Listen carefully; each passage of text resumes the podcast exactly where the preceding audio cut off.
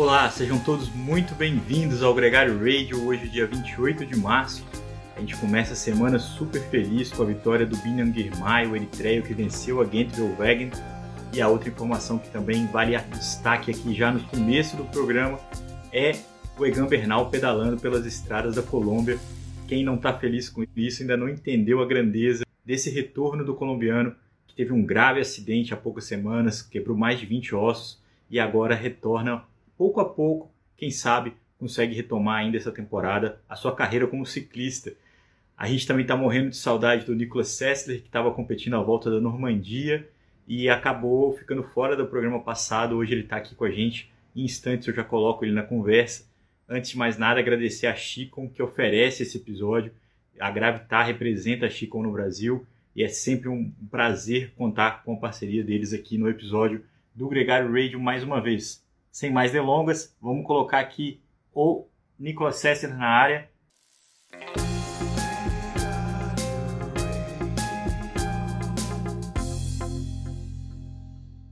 Aham. Nicolas! Agora Até vai. que enfim, só aumentou a nossa saudade aqui. Não conseguia colocar você nessa conversa. Bem-vindo. Aqui, aqui peço desculpas. Eu estou mandando aqui a, a solicitação há, há muito tempo o Instagram ficava aparecendo que não, não podia enviar. Enfim, problema solucionado. A casa é sua, meu filho. Como é que você tá? Tudo bem? E aí? Já tá em Valência? Já, meio com a correria de sempre, acaba, vou atrás, é isso, corre, mas já já em casa, agora deixar baixar a poeira, recuperar e, e segue em frente. Como é que foi essa experiência da volta na França? A sua equipe acabou tendo bons papéis, andando bastante com na fuga, andando com as classificações secundárias. E como é que foi aí a, o resumo que você faz dessa prova? Pô, foi muito bom, a gente ficou feliz com a estreia, né? Correr, correr na França tem, sempre tem um, um quê a mais e algo de especial, ainda mais a região ali da, da Normandia, que é, é muito famosa no ciclismo francês e também na história mundial, né? Uma das etapas a gente passou pela, pela famosa a praia onde aconteceu o desembarque de Normandia, lá na Guerra Mundial, onde rolou o dia D e várias nações lutaram para liberar a França na, na época, né? E foi muito legal, a gente começou bem. Nós temos um bom sprinter e um bom bloco nesse ano e a gente é uma prova muito plana e que praticamente todos os dias se chega num sprint. E a gente trabalhou essa carta e, e funcionou bem. Voltamos para casa com quatro top 10. É, a vitória não chegou, mas bateu na trave e com, com toda certeza vai, vai entrar cedo ou tarde. Muito bem, Nicolas. A gente acompanhou bastante aqui, foi bem legal acompanhar e ver você competindo, é sempre uma satisfação. O, o espanhol, que é o sprinter, né, conseguiu bons resultados ali, chegando bem. O Dylan Sunderland também foi um bom, um bom reforço para o time, né? E o próprio o etíope, o Mutu. Mulu. O Mulu foi. Não, acho que a equipe integrou muito bem. O Dylan é um cara que vem de World Tour, vem da Dimension Data, é a antiga Quebec Astros que a equipe acabou e ele acabou ficando numa situação complicada. Mas com certeza esse tipo de gente na equipe traz muita experiência e uma troca de. É, de conteúdo muito rica mesmo, né? Não só de história, mas de conhecimento, de maneira de abordar a corrida, como atacar, como não atacar, e reforça todo mundo. Eu sempre falo, né? Quanto mais forte a equipe, você sobe o nível de todos os, todos os atletas é, e ajuda todo mundo a se beneficiar disso, tanto no nível pessoal como no resultado coletivo. Porque você começa a poder jogar uma série de cartas em que você não poderia se você está correndo sozinho, de certa forma, né? E, e, isso ajuda muito, com toda certeza. A gente todo dia podia ter essa possibilidade de ter tá na ofensiva, ter alguém na fuga, aquela fuga, por exemplo, um dia que eu salto na fuga, aquela fuga volta, depois salta o Dylan, depois salta um outro, e aí se essa fuga não chega, você tem uma base de jogar no sprint, então isso amplia o teu abanico, como eles falam, né, o teu leque de, de possibilidades muito, de uma maneira muito boa. E no final das contas, é um... é um jogo de xadrez ou um jogo de, de pôquer, né? Você tem que ter, depende das cartas que você tem na mão e como que você vai queimando elas e jogando e colocando tua posição perante os outros. a gente está falando aqui da Global Six e da experiência na volta da Normandia, mas mudando as peças e mudando um pouquinho a proporção, claro, você acabou de resumir a equipe da Jumbo Visma, que tem o, o Christophe Laporte, que era um cara que alguns anos correu pela Cofidis, chegou ali várias vezes entre os primeiros, e agora num time extremamente galáctico ali, tem feito um grande desempenho, inclusive brigou pela vitória da Gent Wevelgem no próximo no último domingo, e também é uma coisa que a gente vai falar, mas vamos pela ordem, Nicolas, porque foram três clássicas na Bélgica. A primeira delas, a Minerva Classic, foi uma prova mais uma etapa de sprinter do que uma clássica belga típica. A vitória ficou com o Tim Merlier. Depois, na, na sexta-feira, a gente já teve a E3, que aí sim foi uma prova com pavê, com subida, e foi muito emocionante, onde o Walt Van Aert conseguiu atacar junto com o Laporte, os dois chegaram juntos, abraçados na meta, e a vitória ficou com o Walt Van Aert. E no domingo a gente viu a, uma fuga é, com quatro ciclistas de grandíssimo nível, é, alguns deles é, consagrados, como Jasper Stuyven, que foi campeão da Melon São Remo, o Christophe Laporte, que ali assumia a confiança da equipe Jumbo que ele conseguiria arrematar, e o cara que tem talvez a, a melhor energia dessa temporada, que é o Bijan Girmay, que é um cara que já venceu esse ano, que já conseguiu bons resultados, a gente já falou dele aqui, por exemplo, naquele sprint que ele saiu da pista, que ele teve que disputar ali a posição, é, me fugiu a prova, mas que vem, vem aprendendo a competir no pelotão e já consegue é, um resultado tão significativo como esse, vencendo o Laporte e o Stuyven num sprint reduzido pela Gent-Wevelgem. É, foi, eu, eu não assisti, confesso, porque obviamente eu estava em cima da bicicleta é, olhando pro para a roda da frente e sofrendo no, no, vento cruzado nesse momento, mas depois olhando o resumo da prova e conversando muito com, como você mencionou, né, o, o Mulo, que é meu companheiro de equipe, ele é muito amigo do Biniam. Eles correram junto na, na Delco, né? É, Delco Marcelli, quando a equipe existia, e logo treinam juntos, são, são muito próximos.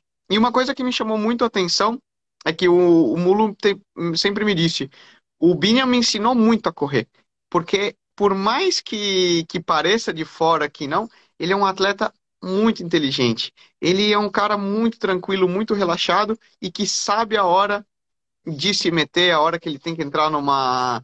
É, num, num, dividir um guidão, bater um pouco ali de, é, de cotovelo para entrar no lugar certo. E você vê o reflexo disso nos resultados e consistência que ele vem conseguindo em provas duras para um sprinter, né? E, e eu acho que o, a, a só vem a colocar uma, uma cereja aí na, no bolo para ele que, que começou a temporada muito bem e, e merece.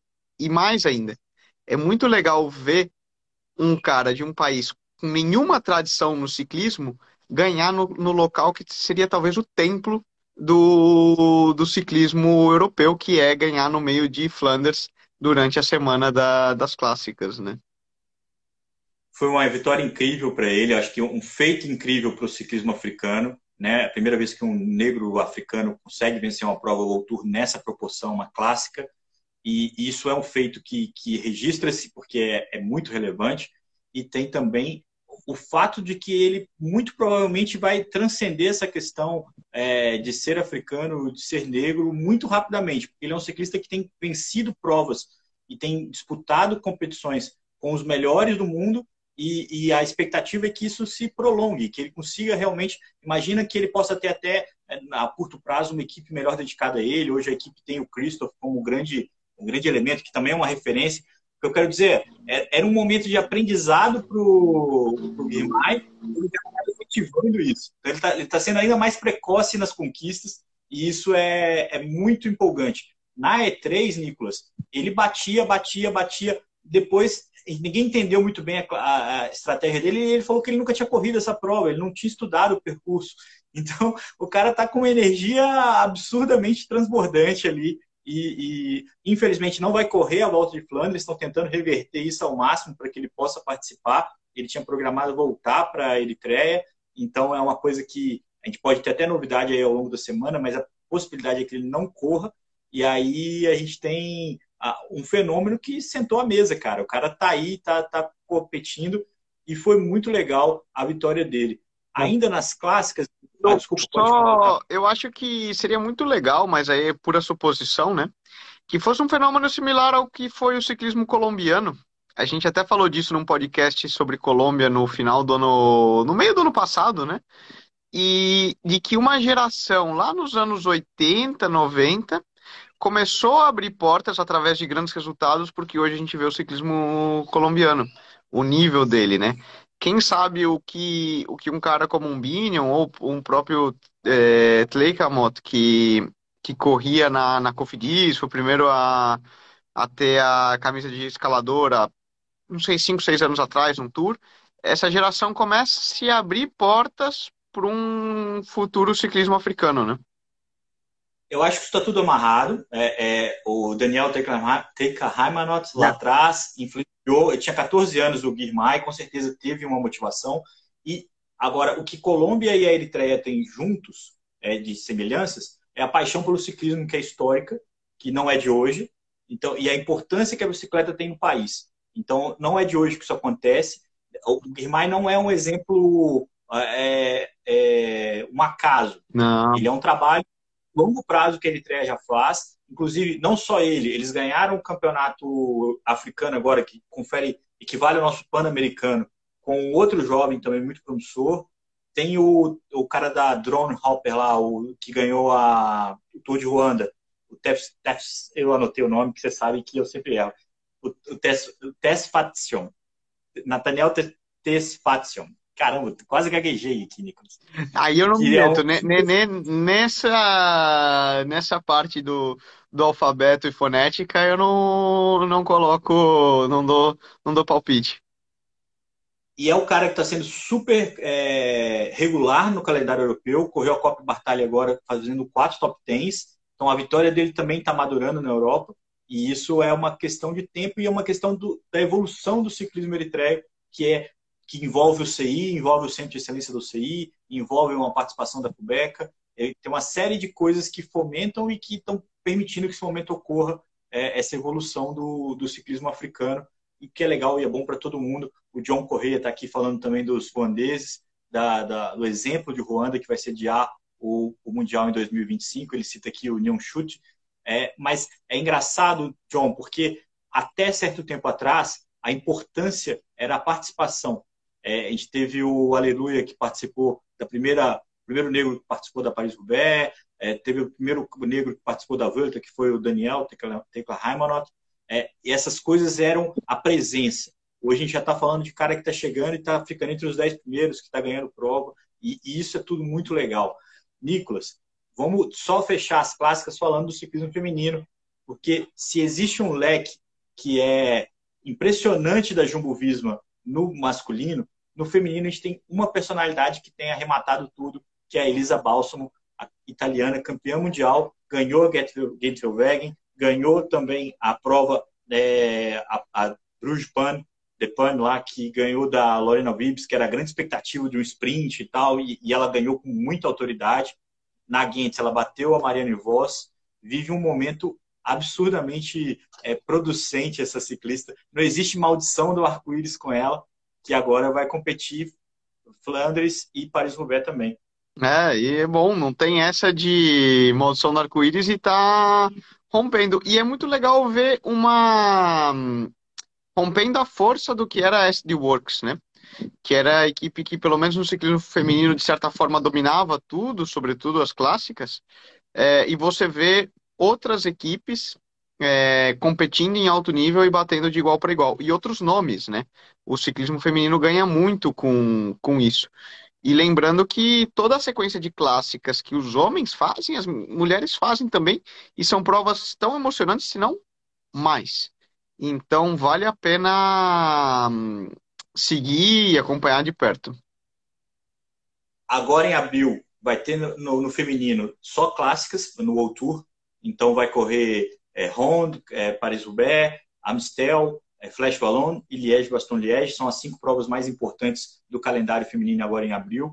A, a Balsam está confirmada nas de pavê, não nas Ardenas ainda, é, mas a equipe dela tem a Elisa Longo Borghini, tem uma série de outros nomes que também podem é, se revezar. A Ellen Van Dijk foi muito importante, inclusive, para controlar o pelotão, para que as vitórias dela aconteçam. É, esse é um feito também que vale a pena ser destacado. No masculino, Nicolas, a gente tem, além dessas provas, duas voltas, né? Tem o País Basco e tem também a, a volta da Romandia, que já começa agora em abril. Isso vai intercalar um pouco o perfil entre os classicômanos e os voltistas, porque a gente tem aí a iminência do Giro de Itália. Bem, vai, vai aproximando, né? Mas vamos por parte. O País Basco ainda tem tempo, o que e a gente ainda está na semana de clássicas de pavê. É, isso, o País Basco serve mais como uma preparação.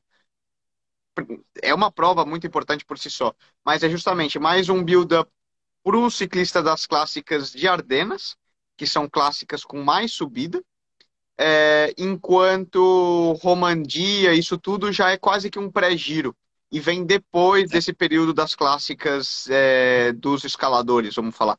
E agora o que está rolando de verdade são as clássicas de paralelepípedo de pavê, que é, é Semana de Flanders, Bélgica e, e, e Roubaix. Esse é o bloco das clássicas, mas a gente tem que dar uma passadinha também no bloco das voltas, porque teve a volta da Catalunha e a Copa Bartali. Na Catalunha, a gente teve a vitória de um cara que você conhece pouco, né? O colombiano Sérgio Guita e é uma prova de sete etapas, Nicolas, que teve seis lideranças diferentes. A gente teve o Nairo Quintana liderando, a gente teve é, é, o João Almeida liderando, e teve muita briga, apesar de muita corneta no Twitter falando que não é uma prova emocionante, que a Catalunha nunca entrega, uma disputa muito acirrada. Esse ano foi muito louco, é, inclusive por essa rivalidade externa, né? A forte equipe UAE é, é, competindo contra o Nairo Quintana, Carapaz e Guita, e quanto interna, porque o João Almeida e o Ayuso ali teve muita. Deu, deu ruído aquilo ali, né? Deu, deu, deu, deu muito o que falar. E que se Catalunha não é tradicional, é talvez a volta. Eu não tenho certeza. Agora eu acho que volta País Basco é a volta mais antiga que se organiza na história do, do ciclismo e Catalunha está aí também próximo de cento e poucas edições, é, 89, mas vamos dizer, tem tradição pra caramba e é uma região com, com muito amor ao, ao ciclismo também. E a volta deu deu o que falar, né? Teve muito pique interno entre o UAE na UAE, né? E aí essa briga entre o Ayuso e, e o João Almeida, brigando quem quem seria o líder da equipe, né? Numa vez que o Pogacar não estava competindo. E depois quem, quem levou melhor foi foram os sul-americanos, né? Porque o Carapaz, Carapaz e Guita na, deram, mostraram, colocaram as cartas na mesa, vamos falar. Para quem não acompanhou isso a fundo e está ouvindo a gente aqui agora falando, é, o João Almeida liderava a competição na até a sexta etapa, quando o, uma fuga formada pelo Carapaz, o Iguita e o gregário do Carapaz, né, o Luke Plap, né, vou chamar de gregário aqui, mas é, é pelo, pelo mérito, né? Não, mas, mas... é verdade, cara. Você sabe que Bom, é, tem a história da etapa, né? Mas depois, falando com, com eles, o Luke, por exemplo, saiu naquela etapa. Ele é muito amigo do, do Dylan Sutherland é, e treina muito também. E, e eu do, do Sérgio, a gente estava discutindo. Ele falou: olha, o Luke saiu naquela etapa com um trabalho. Ele ia fazer até o quilômetro X, onde estava o carro esperando ele, destruir a corrida inteira, ou seja, atacar e acelerar de uma maneira incrível e depois simplesmente ele parou. Parou, entrou no carro, calorzinho, porque estava uma etapa horrível, né? Com temperaturas zero graus na... quando estava no topo das montanhas, chuva, frio. A gente viu os caras, por exemplo, o Sérgio me falou que ele saiu com é, com o interior, né? Com, com segunda pele, a camiseta, é, duas capas de chuva, a jaquetinha, e assim, coisa horrível. E o Gregário simplesmente saiu: olha, eu vou fazer daqui até o topo da montanha, tem um carro me esperando quentinho lá, vou destruir, tocar o terror em tudo e depois tchau. Esse é meu trabalho. Pum. Agora, Nicolas, a gente já sabia então que o, o a Ineos tinha esse plano tramado com o Carapaz. Você acha que o Iguita já sabia também que existia essa possibilidade de um assalto à classificação geral ali? Ou ele foi com, com a oportunidade? Eu acho que é oportunidade, né? O bom corredor ele tem o olho. Ele vê quando está montando alguma jogada, alguma equipe está preparando uma, uma armadilha, ele se encontra bem, vê a oportunidade e, e ele arrisca, né? É, eles conseguiram, era de novo, foi uma etapa muito especial em condições é, climáticas muito duras e ele sabia que se ele fosse esperar e não, não tivesse nada é, especial, seria muito difícil que ele conseguisse tirar a liderança do, do Nairo, né, que estava na, naquele dia, se não, me, se não me engano. Então, quem não arrisca não, não petisca, né? Como que é o, o ditado? Um pouco nessa linha. Só, é, não tenho a menor dúvida disso. Eu acho que a minha dúvida era se eles tinham uma, uma proximidade que permitiria é, vazar alguma informação nesse sentido. Não, que, não, é... não, não, não. Isso foi, foi pura coincidência. Posso te dizer que os dois não são best buddies, com toda certeza. a vitória da etapa ficou com o Carapaz, né, que, que ganhou ali o sprint com, contra o Iguita. O Iguita pegou a liderança e confirmou ela na última etapa só passando aí para registrar os vencedores das etapas na, na volta da Catalunha. A gente teve as três primeiras etapas com vitória australiana, com o Michael Matthews, o Caden Grooves e o Ben O'Connor. Depois disso, a gente teve a vitória do João Almeida, que foi uma etapa de montanha contra o Iguita e o Nairo Quintana. E aí, depois, na sequência, a gente já começa a chegar na. Tem uma etapa de transição, que a vitória ficou com o Ethan Vernon, que é um jovem da equipe Quick Step depois dessa vitória que a gente está falando, que foi a etapa rainha, a etapa que decidiu, não rainha, mas a etapa que decidiu a história da, da volta da Catalunha, na última etapa, outra vitória da Quick Step com o Andrea Bajoli, o italiano. Ah, curioso, Nicolas, porque a Quick Step está sofrendo uma grande pressão, a gente volta um pequeno parênteses das clássicas, porque eles estão sendo bem coadjuvantes nas clássicas desse ano, eles são notoriamente um time de clássicas, mas também são uma equipe de muitas vitórias de, de de etapa, de o que que seja. E eles conseguiram quatro vitórias essa semana, essas duas que a gente acabou de citar, e mais duas na Copa Bartali com o Mauro Schmidt e com o Cerny, que é o tcheco da, da equipe. É, esses dois últimos vieram de equipes que fecharam, estavam meio desempregados, e a Quickstep foi lá e, e conseguiu juntar esses caras. É, o curioso, Nicolas, é o seguinte: nessa crise toda, nessa pressão toda que a Quickstep está sofrendo, só nessa semana quatro vitórias, é, duas delas Tour, mais do que a metade do pelotão é, o Tour já conseguiu essa, essa temporada. É, são problemas é, muito singulares os problemas que a Quickstep enfrenta nessa temporada. Né? É, dizer que os caras estão mal é relativo, né? Como, como eu falo, o ar-condicionado do, do ônibus da Quickstep funciona bem. É, mas cornetas à parte, ah, de novo, volta naquela, naquele ponto do início do programa, né?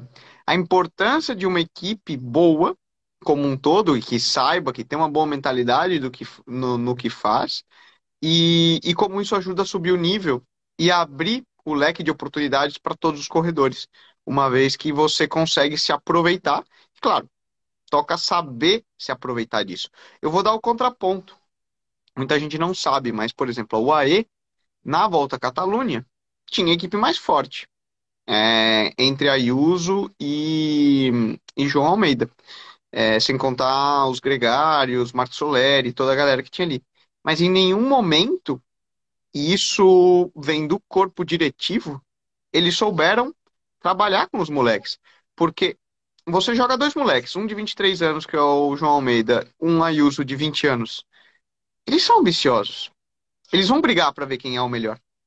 E, e se você não tem uma liderança clara na equipe de dizer, amigo, você vai fazer isso, você vai fazer aquilo, dá errado.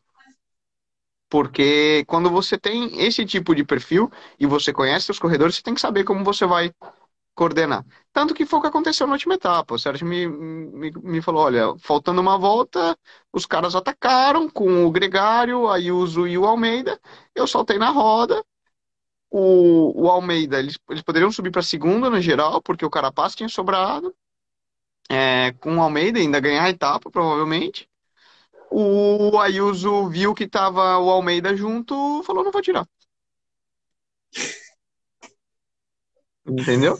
E isso é um exemplo, o contraponto da Quickstep. A Quickstep consegue trabalhar do corpo diretivo muito bem o, os atletas para que o interesse deles, não me importa se é Viviane, se é Gavira, se é Cavendish, se é Kittel, se é quem passa por aqui, a La Felipe ou quem for. Nós vamos ganhar com a equipe, ponto. E você vê que ano após ano eles continuam ganhando. Ô, ô, Nicolas, você tem razão. Eu acho que isso aconteceu. É, é para mim é assustador a UAE não. A gente falar disso e a UAE não ter uma atitude em relação a isso. Para mim parece que tem alguma coisa que, que eles querem mesmo testar essa para ver qual que é o galo que é mais brigador. É, do exemplo que você deu da Quickstep, é importante lembrar que o João viveu isso com o Renko ano passado no Giro. É, era uma coisa conflituosa também. É, e existe uma expectativa muito grande de como é que ele vai ser em relação ao Pogacar. Se o Pogacar pode contar com ele como gregário, como já contou no UAE Tour. Então, acho que essas experiências a UAE tem se permitido testar. Um exemplo contrário e que complementa o que você está falando é, é a Ineos. A Ineos hoje não tem um cara que de fato pode brigar contra é, Roglic e, e, e Pogacar. Tem aí a evolução, mas uma aguardada evolução do Bernal, mas eu acho que esse ano vai ser muito difícil que a gente possa ver isso. Mas que o Hitport falou assim: a Ineos continua sendo a principal equipe do pelotão. É, e essa semana teve essa cena do Plap com o Richard Carapaz na, na volta da Catalunha, que não valeu a geral, valeu só a etapa. E na Copa Bartali, eles conseguiram Bom, ganhar a geral. Poderia ter então, valido a geral, né? Ficaram em segundo. E ganhou e... etapas com e olho o, com o senhor Carapaz no giro. E com o, o Tulé. Então, assim, eles têm, eles têm colocado dentro de uma, uma crise, né, uma equipe que tem que está aquém do que se espera, né, do que a equipe que dominou sete dos últimos oito tours lá até 2016, né, 2020, na verdade, desculpa, estou viajando aqui, mas a gente teve é, é que está tá sabendo lidar com, com um novo cenário, trazendo muita gente nova, ganhando o que dá e buscando alternativas, como fez agora com o Rich na, na Catalunha, fica uma expectativa muito grande do que eles possam fazer a, daqui a alguns anos, né? É, o que, o que esses jovens, o que, que eles podem entregar, mas é uma equipe que tem se reinventado sem ter o, os favoritos, então os grandes nomes, principalmente com essa lesão do Bernal. Mas vamos ver no giro, acho que tem uma expectativa muito grande para o Carapaz no giro. O Tour, a, barra está muito mais alta realmente, mas tem essa, essa expectativa, mas combina com o que você está falando sobre a equipe, sobre é, saber administrar e saber procurar as alternativas que entreguem os resultados.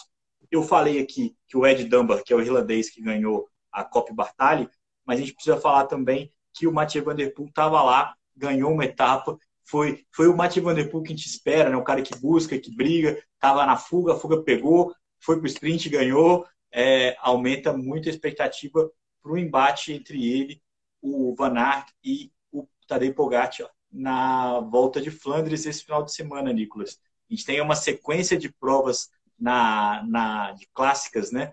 Logo depois da é, Flandres tem Amstel, depois tem a, a prova Paris-Roubaix, né? Que é a clássica das clássicas. É, e é, tem, a gente tem então né, essa semana tem a Dwars, que é através de Flandres, é uma mini Tour de Flandres, quase que um aquecimento ainda sendo uma prova de muito nível. Logo você tem a Ronde van Vlaanderen, que é o Tour de Flandres, no domingo.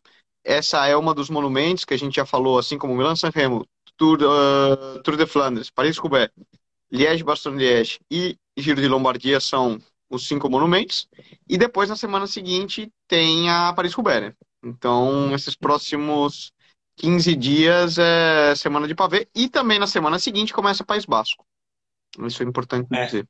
Que é mais aí é volta, né? A gente volta a diferenciar. A gente os meio malucos aí, mas a lógica sempre foi um fim de semana Flandres no seguinte, Roubaix. Esse ano eles fizeram um ajuste, vai ser é. Amstel entre Flandres, Flandres e Roubaix. Isso tem uma coisa que veio um pouco da política, vai ter eleição na França, eles precisavam adaptar o calendário, mas pode ser até um ingrediente melhor, assim, pode ser uma variação que pode ser positiva.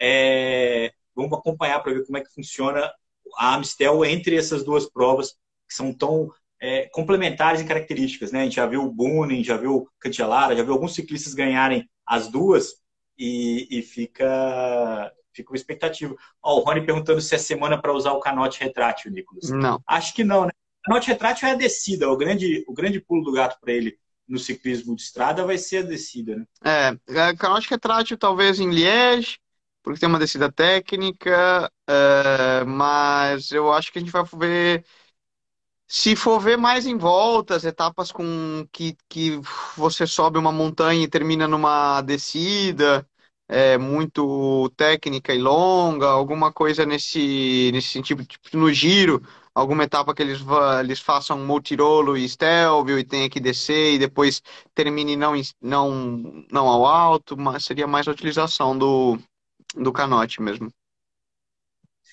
É, vamos ver. Agora, eu queria o seu pitaco. O que, que você espera dessa volta de Flandres, desses três, esses três picas que vão estar na prova? Vai dar um deles? Vai dar alguma surpresa? Você tem uma visão aí dessa, desse evento? Cara, o mais legal da, de um Tour of Flanders, de, um, de uma Roubaix, de uma clássica é que ela é extremamente imprevisível, né?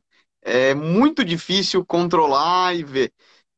Quem é o cara mais forte do pelotão hoje, é, para essas provas, inegável que é o Wout van Aert.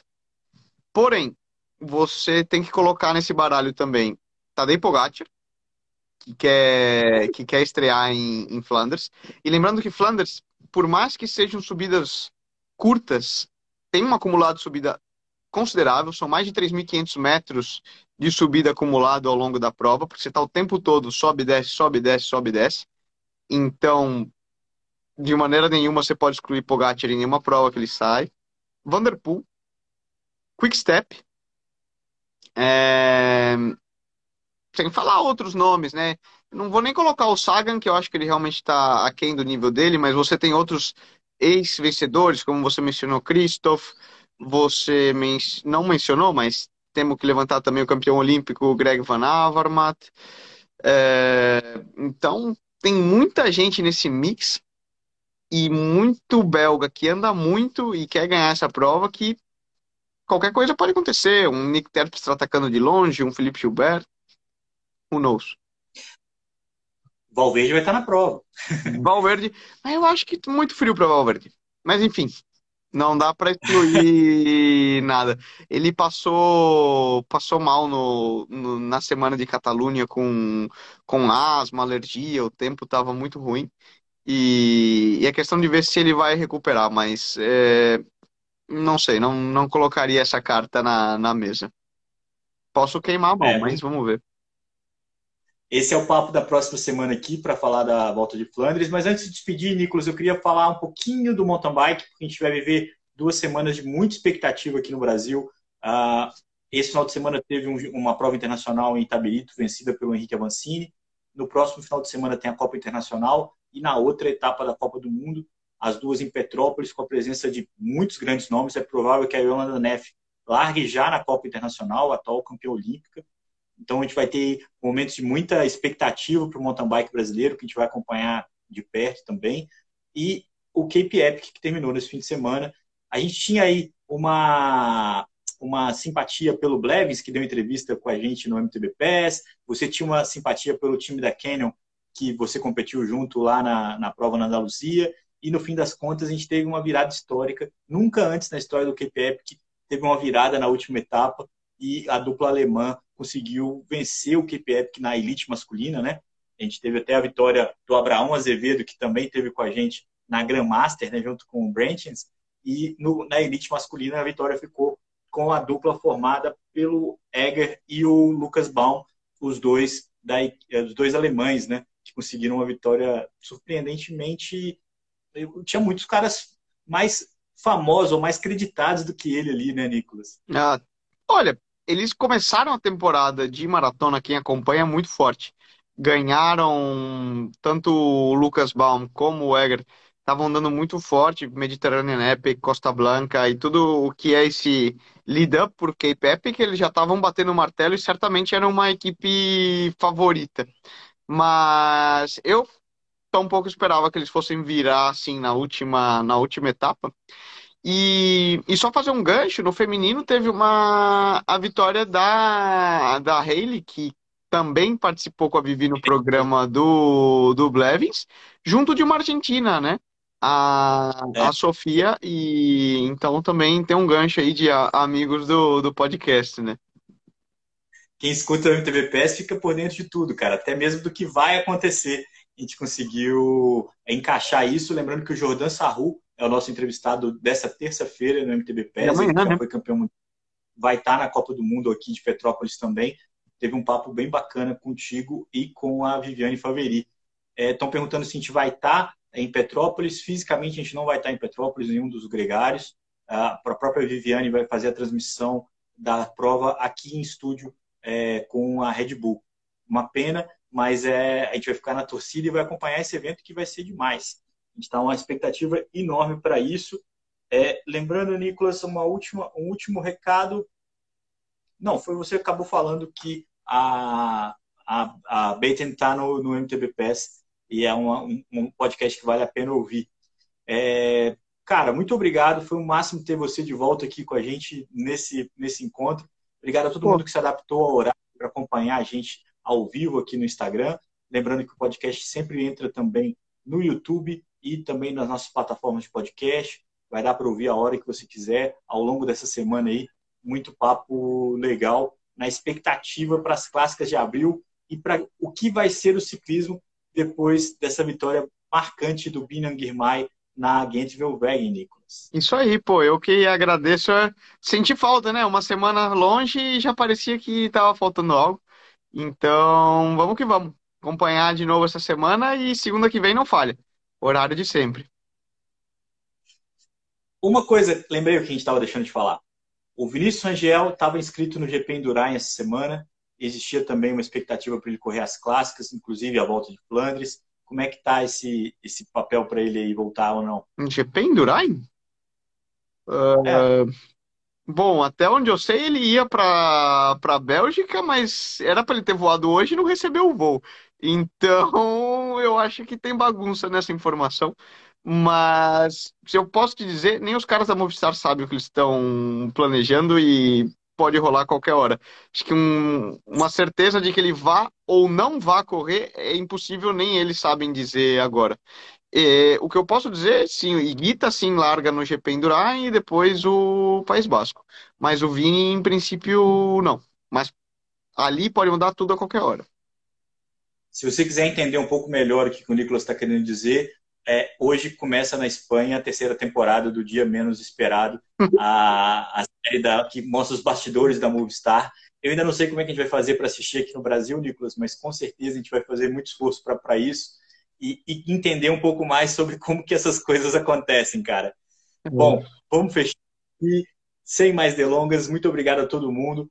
Um grande abraço e até a próxima segunda com mais um encontro aqui no Gregário Radio. Valeu!